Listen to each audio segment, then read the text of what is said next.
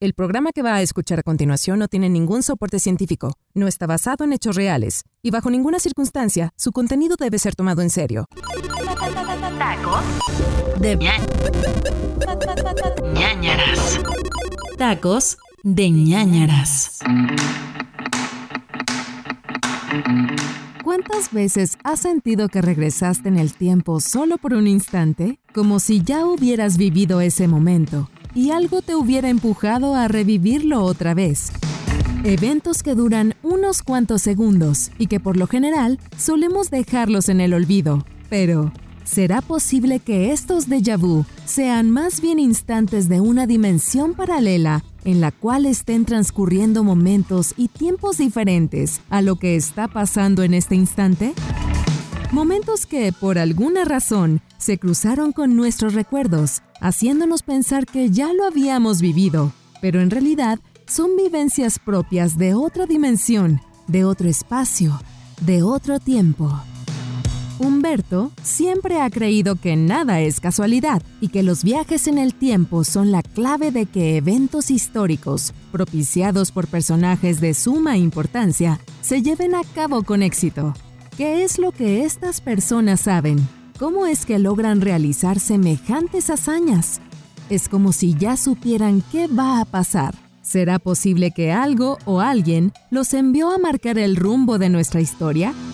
Hoy hablaremos sobre viajeros en el tiempo. Tacos de ñañaras.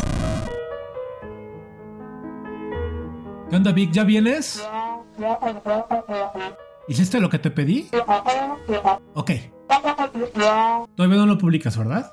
Vientos. ¿Vienes elegante y así de smoking y con moñito y toda la cosa? Perfecto. ¿Te bañaste? Ah, ok, ok, ok, perdón, perdón. Ya sé, sé que estoy exagerando un poco, pero estoy un poco nervioso, disculpa. Tú calma, no insistas, ahorita te explico todo. Aquí te espero, apúrate.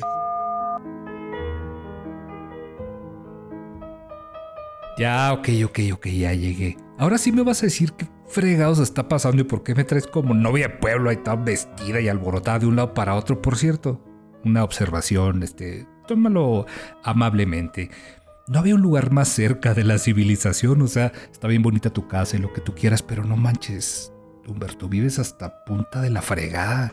Estás usando mal el dicho y ya sabes que todo está cerrado y no, no te voy a decir qué onda hasta que llegues, te calmes y convivas un rato. Oye, este, pero... ¿Pero qué, Vic? Pues nomás estás tú, o sea, ¿con quién voy a convivir? ¿Contigo? Pues para eso me trajiste hasta acá.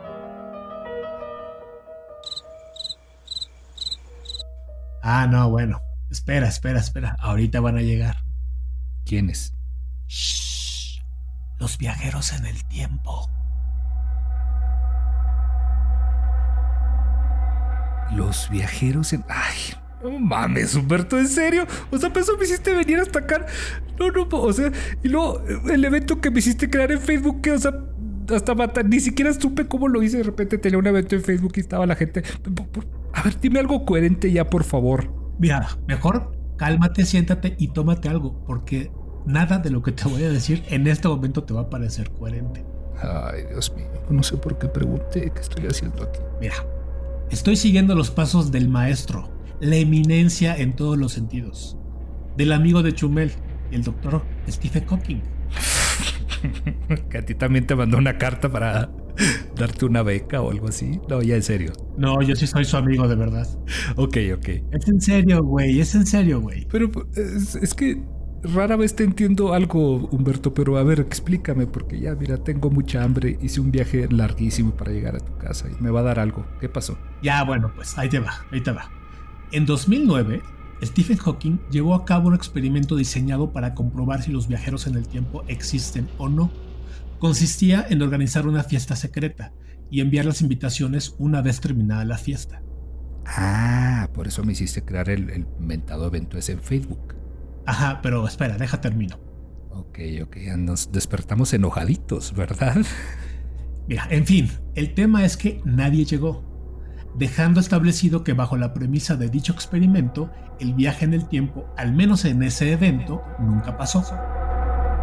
Ok, pero si nunca pasó es porque seguramente no existe el viaje en el tiempo, ¿no? No, güey. Y si más bien la lista de invitados de Stephen no fue la correcta, por eso los viajeros nunca llegaron. Ajá. Y eso hace que nuestros contactos en Facebook, quienes la mitad no pueden ni abrir su cuenta de Amazon o poner bien una dirección de correo, sean el objetivo ideal para tu fiesta, seguramente. Ok. Bueno, güey, mira, dale chance. Ya veremos los resultados pasadas las 12 de la noche. Mientras te voy poniendo en contexto, explicándote qué son los viajes en el tiempo. Así que ponte cómodo, échate una chela. Ay, no, ahí viene tu voz, esa sexy. Si me pongo cómodo, no, no vas a creer qué tan cómodo voy a estar. Güey, hay que hacerlo con estilo o no hay que hacerlo. Ahí te va. El viaje a través del tiempo es un tema que ha fascinado al hombre en todos los sentidos. Desde el punto de vista científico que ha originado ramas de la ciencia específicamente dedicadas al estudio del espacio-tiempo, hasta el punto de vista paranormal en donde se han planteado teorías que proponen la existencia de visitantes de otras dimensiones caminando entre nosotros. No importa la perspectiva, la pregunta siempre será la misma. ¿Es posible realizar viajes a través del tiempo? Albert Einstein planteó la posibilidad con su teoría de la relatividad, en donde explica que el tiempo es un parámetro que se puede estirar o dilatar dependiendo de la velocidad con la que se mueva un cuerpo. Bajo esta premisa, Einstein planteó un ejército mental para explicar su teoría llamada la paradoja de los gemelos. En este planteamiento se toma como protagonistas a dos gemelos. El primero emprende un largo viaje al espacio a una velocidad cercana a la velocidad de la luz, y el segundo se queda en la Tierra esperando su retorno. Años después, el gemelo del espacio regresa para darse cuenta que él sigue más joven y su hermano ha envejecido considerablemente.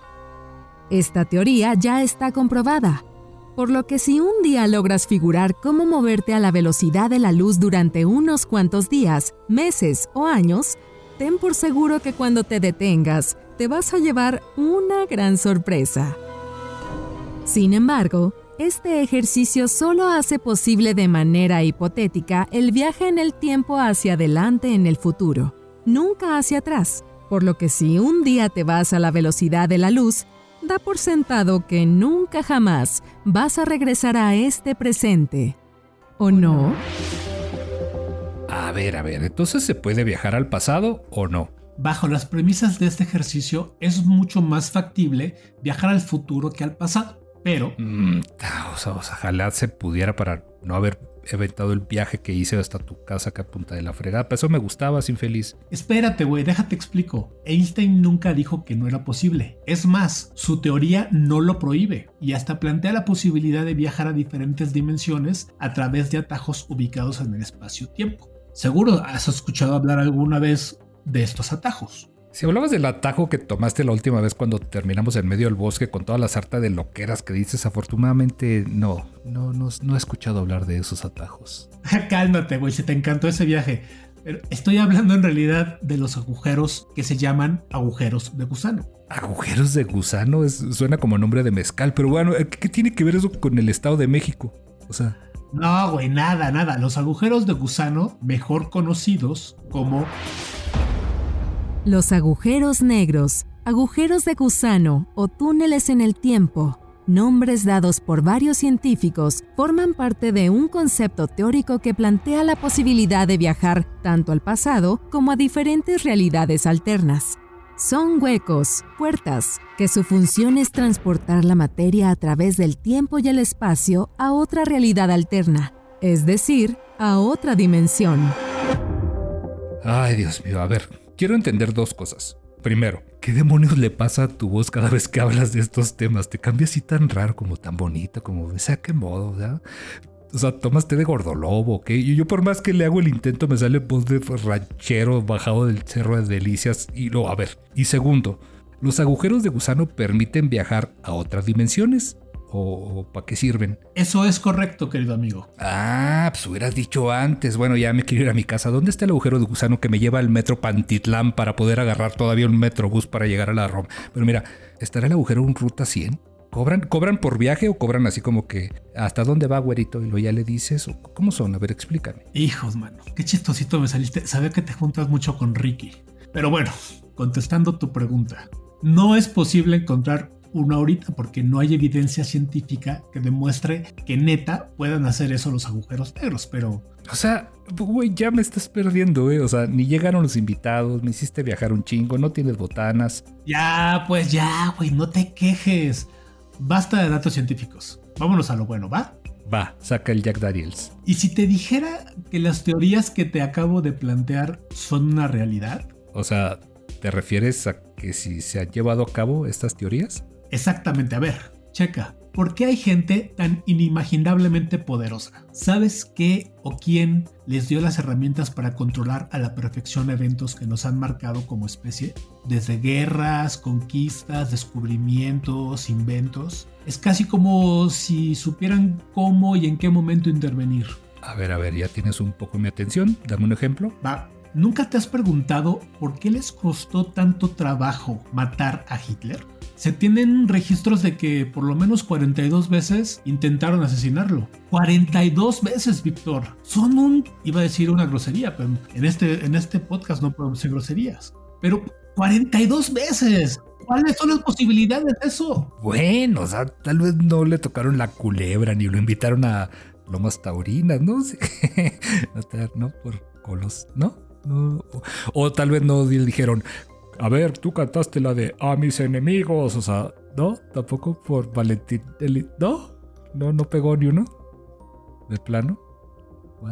Desayunaste payaso, ¿verdad, Vic?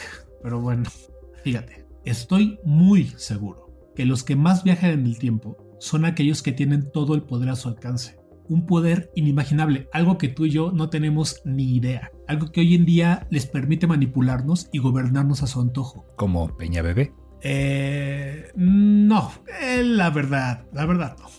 Eso es otro tema y a lo mejor otro día, otro día lo platicamos. Pero bueno, sobre ellos no es de quienes te quiero platicar hoy. Estos viajeros a los cuales estamos esperando hoy tienen otro propósito, otro fin pues. O sea, ¿cuáles viajeros? ¿Nuestros contactos en Facebook? ¿Los que van a venir hasta acá? Ellos son más bien peones o agentes que son obligados a viajar por una orden superior. Eso sí, para recopilar información que por supuesto es de extrema relevancia para marcar nuestro rumbo como especie. ¿Me entiendes? Es más, déjate cuento un caso muy famoso. De hecho es el primer viajero del cual se tiene registro.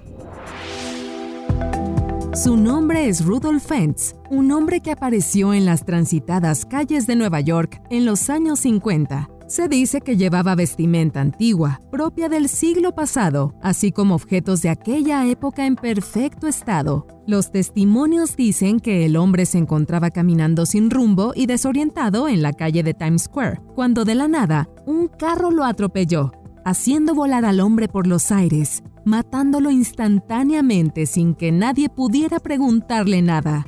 Al ser llevado a la morgue para realizarle la autopsia, los funcionarios encontraron una ficha canjeable con el nombre de un bar desconocido, incluso para los residentes más viejos del lugar, 70 dólares en billetes antiguos, tarjetas de visita con el nombre de Rudolf Fentz y una dirección en la Quinta Avenida, y una carta para ser enviada a esta dirección con fecha de 1876. Todo en perfecto estado de conservación, sin rastros de deterioro por el pasar del tiempo casi como si fueran nuevos. Todo indica que Rudolf venía de algún lugar totalmente ajeno a lo que estaba viviendo en ese momento. Y lo que más llama la atención es que no vivió para contarlo. Nadie pudo acercarse, nadie pudo preguntarle por qué estaba ahí. Inmediatamente un carro lo atropelló huyendo al instante de la escena. ¿Acaso fue un accidente? ¿O tal vez sabía algo que no debía saber? Casualmente el culpable jamás fue encontrado.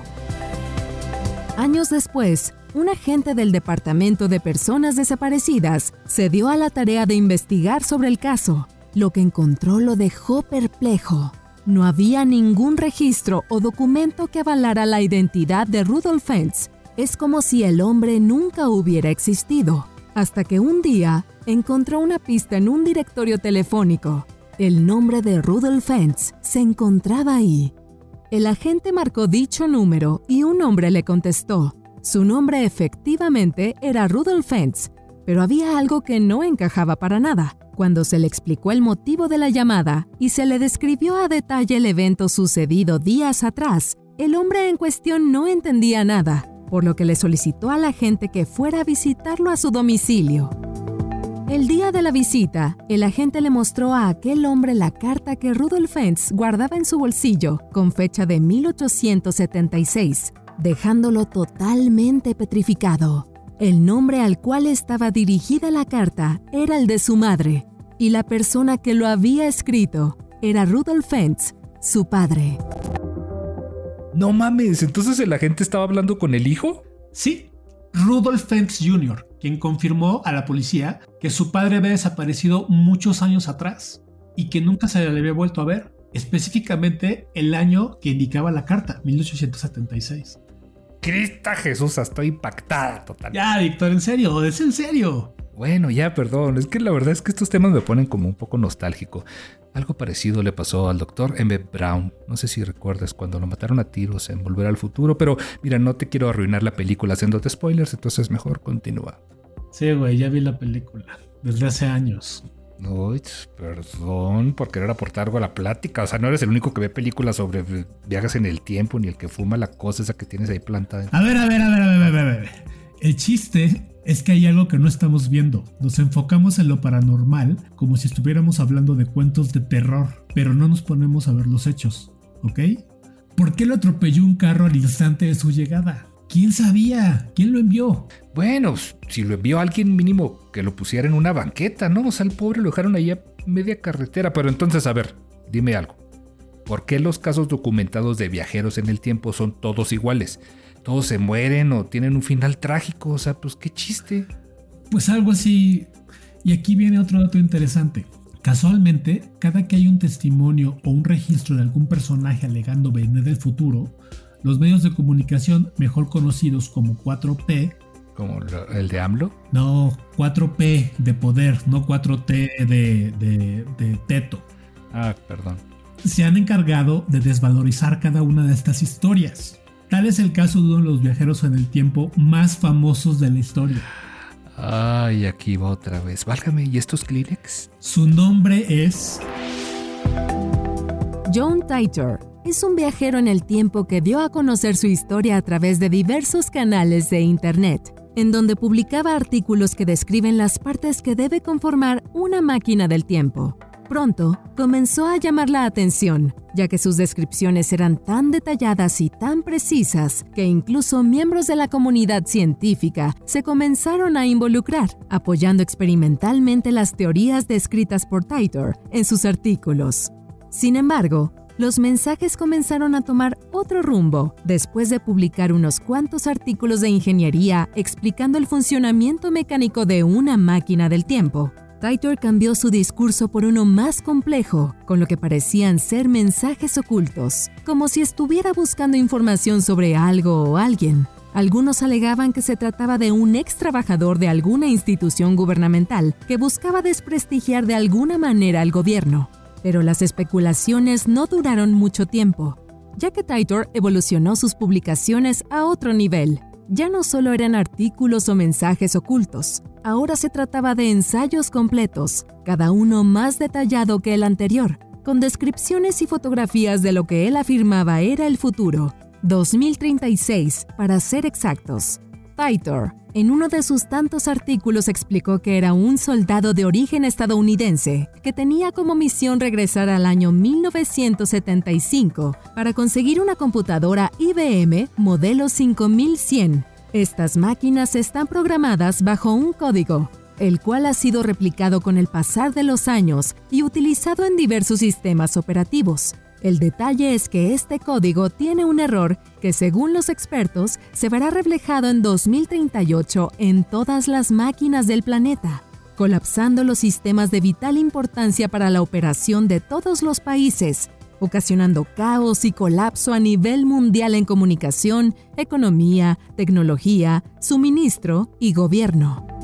Casualmente, después de semejante afirmación, no se volvió a saber más sobre John Titor. Varios de sus artículos desaparecieron, solo quedaron como evidencia los testimonios de unos cuantos internautas y unas cuantas fotografías, en donde podemos ver a Titor en varios momentos de distintas épocas, desde la década de los 70, 90, principios del 2000 y hasta 2017. El detalle sobre Titor es que su historia ha quedado como una simple leyenda urbana sobre viajeros en el tiempo ante los ojos del mundo, ¿sabes? Qué casualidad que justo después de publicar su misión repentinamente toda la evidencia del ciberespacio se esfumó. Güey, eso es prácticamente imposible a menos que alguien con el suficiente poder mande una orden para borrarlo de la red. Bueno, todos tenemos nuestros momentos de ir por cigarros a la tienda, o sea, a lo mejor se peleó con su esposa o algo, ¿no? Ah, güey, no metas a tu tío Pepe en esto. No es este el momento ni es el caso. Estoy seguro que, que nada en esta vida es mera casualidad. Tiene razón, tío Pepe no fumaba, ni se peleaba con su esposa, ni era casado. ¿Ves? Ok, pero entonces, a ver, regresando al tema, porque te me vas siempre como toda la vida. Creo que tal vez el tal Taitor este le faltó quórum, ¿no? ¿O lo invitaste a la fiesta? Porque yo no lo tengo agrado en el Face. O sea, ¿cómo ibas a saber que teníamos una fiesta? ¿Cómo iba a llegar? ¿A qué horas iba a llegar? Aparte, está bien lejos tu casa. sí, efectivamente. Le faltó apoyo de más gente como nosotros que sabemos que todo esto es real. Sabemos, y me suena un chingo de gente. Pero bueno, a ver, por la cheve gratis te voy a dar el beneficio de la duda. Pásame otra. Güey, hay tanta evidencia allá afuera que debemos recopilar y mostrar al mundo que no sabría por dónde empezar. Tenemos que hacer todo lo posible para que la gente se entere. O sea, debemos, tenemos, tú y Taitor, ¿verdad? O sea, a mí no me estás contando, obviamente. Tú y yo, Víctor, tú y yo tenemos. Pero mira, ya que te veo tan entusiasmado, deja que te cuento otra historia poquito más cañona. Esta es sobre un personaje de la época del siglo XIX, relacionado con otro personaje bastante famoso de nuestra época. Ya sé quién es, Chabelo. Jiménez Espriu. Alguien del gabinete de AMLO. No, güey, no, no mames, nunca había pensado en Chabelo. Bueno, ahora que lo mencionas, sí, sí creo que anda saltando de un lado a otro en el tiempo. Se me hace que, se me hace que mejor si lo, si lo apuntamos en la lista. A ver, pero si no es Chabelo, entonces ¿de quién ibas a hablar, güey? Esta historia respalda mi teoría de que las personas inimaginablemente poderosas son las que viajan o mandan viajeros en el tiempo para marcar el rumbo de nuestra historia. Este personaje es tal vez uno de los más poderosos de nuestra época. No voy a decirte el nombre para ver si adivinas quién es. Es más, deja claro la garganta. La percepción del poder es tan amplia y subjetiva que se han propuesto teorías, libros, ensayos y estudios tratando de explicar desde diversas perspectivas su significado. Desde un punto de vista social, el poder es la capacidad de un individuo o individuos para influir el comportamiento de otras personas. A partir de aquí es donde entran los cuestionamientos existenciales de Humberto. ¿Cómo se obtiene el poder? ¿Quién o qué decide el nivel de influencia de un individuo hacia las masas? Y es que si damos un vistazo a la historia, cada evento relevante viene acompañado de un personaje en específico, así como familias que perduran en el tiempo con un nivel de influencia indescriptible, al grado de dirigir naciones de primer mundo, consideradas como potencias económicas. ¿Les suena el apellido Trump? Un arquetipo de influencia y poder del siglo XXI.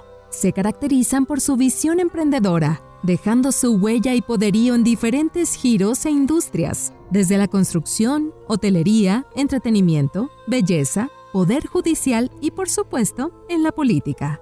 Esta familia es un claro ejemplo del increíble nivel de poder que solo unos cuantos pueden ejercer. Sin embargo, este apellido no solo ha sido reconocido en la época moderna, curiosamente hace más de 120 años, específicamente a finales del siglo XIX, el apellido Trump tuvo mención en una saga de libros de ficción que hablan de política y viajes en el tiempo. ¿Le suena? Pero eso es solo el principio. Las ilustraciones del libro tienen un inmenso parecido con miembros de la familia Trump, como si se hubieran inspirado en ellos para dibujarlos. Hasta aquí podríamos pensar que dichas referencias podrían ser solo mera casualidad. Sin embargo, esta increíble coincidencia no termina aquí. Tanto los títulos de los libros como la trama de cada uno tienen párrafos tan descriptivamente parecidos a la historia actual de la familia, que es como si estuviéramos leyendo un diario familiar.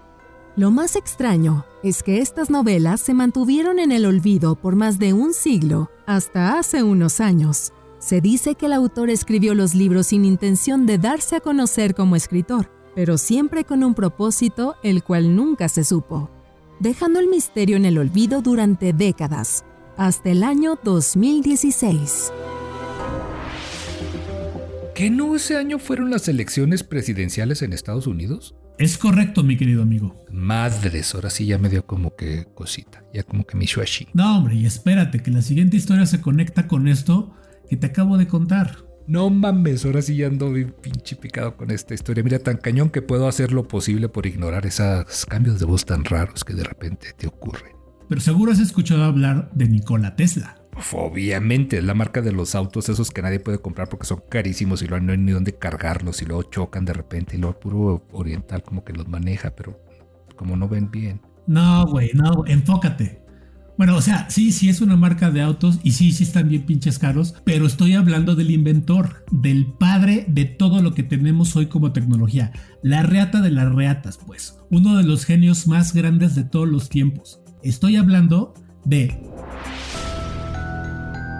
Nikola Tesla, un inventor estadounidense de origen serbocroata, es conocido por sus numerosos aportes científicos al campo de la electromagnética, y que dieron paso al surgimiento de la revolución industrial, un personaje que sin duda marcó el rumbo de la ciencia y la tecnología hasta el día de hoy. Tesla era un hombre firme en sus creencias y convicciones, lo que lo llevó a criticar fuertemente la teoría de la relatividad de Einstein, diciendo que el espacio-tiempo no se puede manipular por el simple hecho de que no tiene propiedades aludiendo a que es como afirmar que un fantasma se pueda materializar. Nunca estuvo de acuerdo. A ver, a ver, a ver, a ver, momento.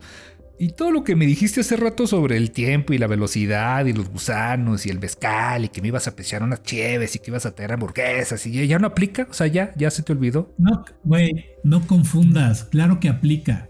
Gracias a esa teoría existe un fundamento científico que avala la posibilidad de viajar en el tiempo. Ándale pues. Tesla únicamente dijo no estar de acuerdo con esa teoría. Es todo. Pero... Sí que creía en los viajes en el tiempo. Tan es así que afirmó haber creado su propio principio del espacio-tiempo, pero con respecto a la materia y la energía, e incluso comenzó a trabajar en un gran proyecto que él mismo confirmó en una carta haber terminado. Este proyecto consistía en la construcción de una máquina del tiempo. ¿En serio? ¿Y luego qué pasó? ¿Dónde quedó el Labemus máquina? Aquí es donde se pone interesante el asunto. Tesla afirmó haber terminado el proyecto, pero nunca salió a la luz, ya que murió antes de poder publicarlos. De hecho, tras su muerte, muchos de sus estudios fueron clasificados por el gobierno. Se dice que en esos documentos se encuentran los planos para construir una máquina del tiempo. Mmm, no, pues ya valió, ya estuvo que nunca hubo la máquina esta. Bueno, al menos eso creemos. ¿Cómo? O sea, ¿a qué te refieres con al menos eso creo? ¿Te acuerdas que te dije que esta historia se conecta con la pasada? Ah, sí, es verdad. A ver, a ver, termina de contarme, mana, porque ya se puso esto muy bueno. Déjame dejar sacar mi tejido y todo. Pues resulta que... Años después de la muerte de Tesla, los documentos pasaron a la custodia del FBI se dice que los desclasificaron para investigar el funcionamiento del artefacto. Curiosamente, el ingeniero a cargo que dirigió y asesoró al personal asignado para este proyecto era nada más y nada menos que John G. Trump, abuelo del actual presidente de los Estados Unidos de Norteamérica. Ay, cabrón, no mames. Ahora me crees, ¿verdad? No, güey, es que hay alguien ahí en tu ventana asomado, no mames. Un viajero, Víctor, es el experimento, funcionó. A ver, a ver. ¿Cuál pinche viajero? Es el señor de los elotes. Te está haciendo señas. ¿Le debes dinero de seguro? ¿O es a mí? Nomás, estos cabrones nomás ven gordo y le hacen señas, pero sí, sí, don, sí. Del que no pica. bueno, combinado. Sin mayonesa, pues que está tonto, qué, qué asco, mayonesa. Víctor, pon atención. Y bueno, de, pa- de pasada pídeme uno con extra patitas de pollo, porfa. Ay, no, no dejarás de ser del Estado de México, infeliz. Ah, aparte de conspiranoico, tienes unos gustos muy, muy raros, ¿eh? Es una cosa muy chilanga, tú no podrás entenderlo jamás. Corre ya para mandar la invitación en Facebook, pues. Lo que no sabe Humberto es que poco a poco ha estado escarbando en temas que podrían llevarlo a un final trágico. Tal vez alguien más, entre las sombras, lo está observando. ¿Cuál es la verdad detrás de estas historias? Nadie lo sabe. O más bien, como ha planteado Humberto, algo o alguien no quiere que nos enteremos. Lo que sí sabemos es que nuestros protagonistas se están adentrando a terrenos desconocidos, un camino arriesgado, lleno de interrogantes que aún no se han resuelto. ¿Qué pasará cuando encuentren respuestas? Mientras Víctor y Humberto se quedaron esperando hasta altas horas de la madrugada, nadie llegó a la fiesta. O al menos eso es lo que ellos creen. Acompáñenos en el siguiente episodio de Tacos de ñañaras.